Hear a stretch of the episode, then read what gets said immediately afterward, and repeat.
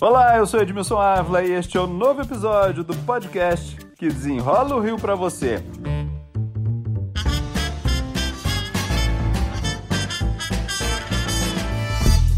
Retornar ou não retornar para as aulas presenciais? Há uma grande polêmica sobre o assunto. A Prefeitura da capital do Rio de Janeiro liberou algumas séries, apenas de escolas particulares. O governo do estado foi contra, diz que a prefeitura só é responsável pelo ensino infantil. Donos de escola querem um retorno. Sindicato dos professores ameaça com greve. Pais a favor e contra. A solução não é fácil, gente. E é por isso que eu convidei mais uma vez a consultora em educação André Ramal para desenrolar esse assunto. Esse é um assunto complexo, né? Vamos tentar cercar todos os lados. Você quer começar por onde? Olá, Edmilson. Então, é uma grande confusão o que está acontecendo. Eu quero começar pelo que isso tudo provoca nas famílias e, sobretudo, nos estudantes. A gente sabe que não é um momento fácil. São meses dentro de casa com isolamento social, coisa difícil para crianças e adolescentes, insegurança por todos os lados, é, episódios às vezes trágicos dentro das próprias famílias, pode ter havido inclusive mortes, pessoas internadas, etc. E no meio de tudo isso, algo vem mexer ainda mais com o emocional, que é esse volta ou não volta. Eu acredito que esse desentendimento entre o governo do estado e a prefeitura, essa falta de diálogo com as próprias famílias e com os professores, tudo isso só faz agravar essa sensação de ansiedade, de insegurança. É uma grande confusão e com isso, mais uma vez, quem sai prejudicado é o estudante. A gente tem realidade muito diferente, né? São realidades diferentes, né? Se a gente olhar, temos infraestrutura para um retorno neste momento, até mesmo em escolas particulares que são menores. Vamos supor, não pode estudar todo mundo junto ao mesmo tempo porque tem que ter um limite. É, teria que ser um rodízio. A infraestrutura já não é fácil, né? Edmilson, nas escolas particulares é, tem mais recursos realmente, mas eu quero ressaltar que nem todas têm, porque às vezes a gente fala em escola particular como se todas fossem maravilhosas, super equipadas, e às vezes não é bem assim. Tem escolas pequenas, com menos recursos, com mensalidades mais baixas. Agora, na escola pública, então, aí é que o problema é mais sério ainda. As escolas estaduais têm problemas estruturais, com salas de aula com goteira, com banheiros que não funcionam. Quando você pega a zona mais de periferia, tem até algumas escolas sem água potável sem saneamento. Ah, o Globo fez um levantamento né, há pouco tempo mostrando que no Brasil nós temos 2 milhões de, de alunos aí em colégios sem água, né? Que é o fundamental para lavar as mãos, né? Isso mesmo. Pegando os números de Brasil, nós temos 10% das escolas públicas com falta de pelo menos uma dessas coisas, ou água potável, ou energia, ou saneamento básico. Então a situação não é simples. Agora você imagina, com uma estrutura dessas, voltar às aulas tendo que cumprir processos que são absolutamente necessários de higienização. As escolas não estão preparadas, as famílias não receberam ainda orientações para conscientizarem os seus filhos sobre essa convivência, sobre, por exemplo, o que, que você faz na hora do recreio, o que é que você faz quando quando for um trabalho em grupo, quando você for ao banheiro, na hora de entrar e sair da escola. É tanta coisa que precisa ser ensinada e deixada bem clara para que todos sigam, que eu estou convencida que a gente não tem ainda condições de voltar.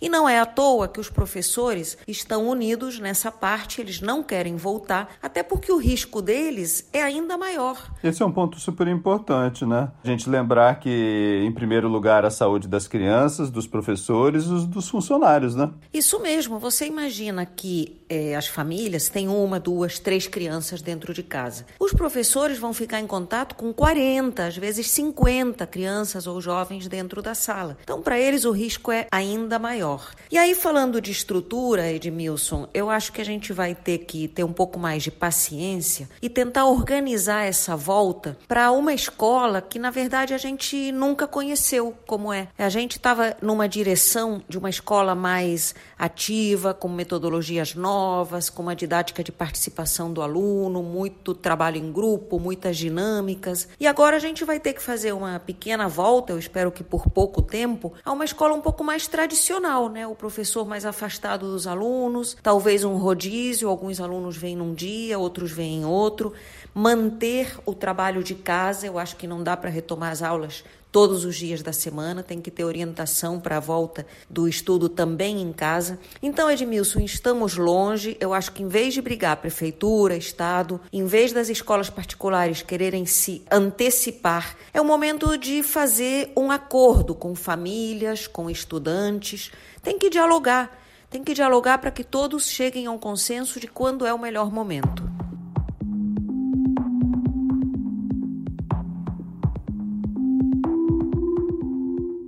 Agora temos um grande problema aí que são os anos finais, né? Principalmente para quem vai fazer o Enem, né? É isso mesmo, Edmilson. Agora a gente tem esse desafio. O Enem está marcado para janeiro temos dúvida se isso realmente vai acontecer ou se o Ministério quis apenas dar uma data como meta, mas vai rever. É bastante provável que isso aconteça. Saiu também uma notícia de que os estudantes precisarão fazer a prova com máscara, o que coloca mais um elemento de tensão nessa prova que já é tão complexa. E aí, nos anos finais, só resta uma saída nesse momento tentar continuar os seus estudos em casa. As famílias que puderem se envolvam, participem, acompanhem, deem incentivo, tentem motivar esses jovens e esses adolescentes que estão também no final do ensino fundamental. Mas lembrando o que a gente conversou no nosso último papo, as escolas não deveriam pensar em reprovação, não deveriam pensar em anos finais, elas precisam pensar na saúde em primeiro lugar e nas competências que precisam se desenvolver. Talvez o ano final ele tenha que ser acabado em maio,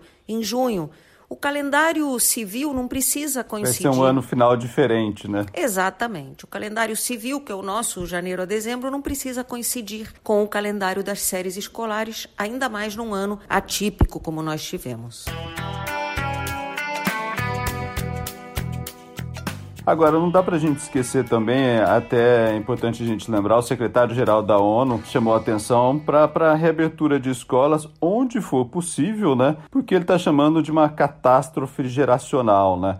A gente tem necessidade, crianças que têm necessidade sim de ir para a escola para comer, né? Crianças que realmente precisam do apoio da escola porque não tem em casa, né? Exatamente. Isso é um outro desafio, não só esses casos que você falou de, por exemplo, necessidades de alimentação ou de acompanhamento, nós temos, por exemplo, todo o trabalho que é feito com crianças com necessidades especiais, né? Com alguma deficiência. Agora, a gente precisa pensar sempre no horizonte do que seja é, menos nocivo, menos danoso. É, eu acredito que é pior contrair o vírus e ir para a escola é, se sentindo inseguro do que a gente tentar com as famílias é, e talvez com algum apoio social, né, cestas básicas, algum vale alimentação para suprir essa necessidade das crianças que iam à escola por causa da merenda ou precisam dessa merenda. Mas voltar às aulas puras simplesmente não resolve isso porque para aprender as pessoas precisam ter tranquilidade mental, segurança emocional e a gente sabe que nesse momento isso não existe. Então a gente pode até voltar para a sala de aula, mas sem aquele clima eh, necessário, não vai haver toda a aprendizagem esperada. Para a gente encerrar essa boa conversa aqui, é o momento de um grande diálogo, um grande entendimento com o governo, pais, professores,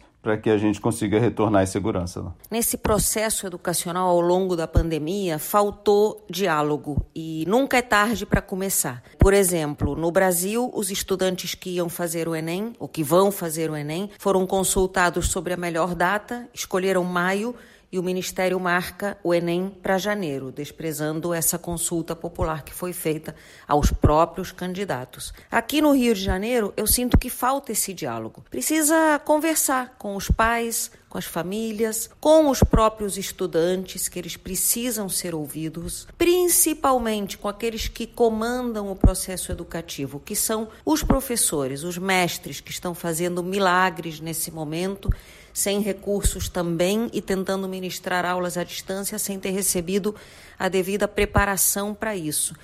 Então, Edmilson, se não tiver diálogo, a gente não consegue voltar de uma maneira harmônica e equilibrada. Tem que conversar. A gente precisa chegar a um acordo. O que é melhor para os estudantes? Esse tem que ser o critério. O que é melhor para eles, para que eles aprendam mais e para que esse ano não seja um ano perdido, mas que a gente possa levar lições, mesmo para além dos conteúdos escolares, lições de vida. Né? Para tudo isso, a gente precisa de mais integração, escola, família e poder público. Andréa Ramal, consultora em educação, muito obrigado pelas explicações aqui. Obrigada a você, Edmilson. Um grande abraço e saúde para todos. Esse podcast teve edição e sonoplastia de Lucas von Seehausen e eu, Edmilson Ávila, toda semana desenrola um assunto aqui para você. Até o próximo.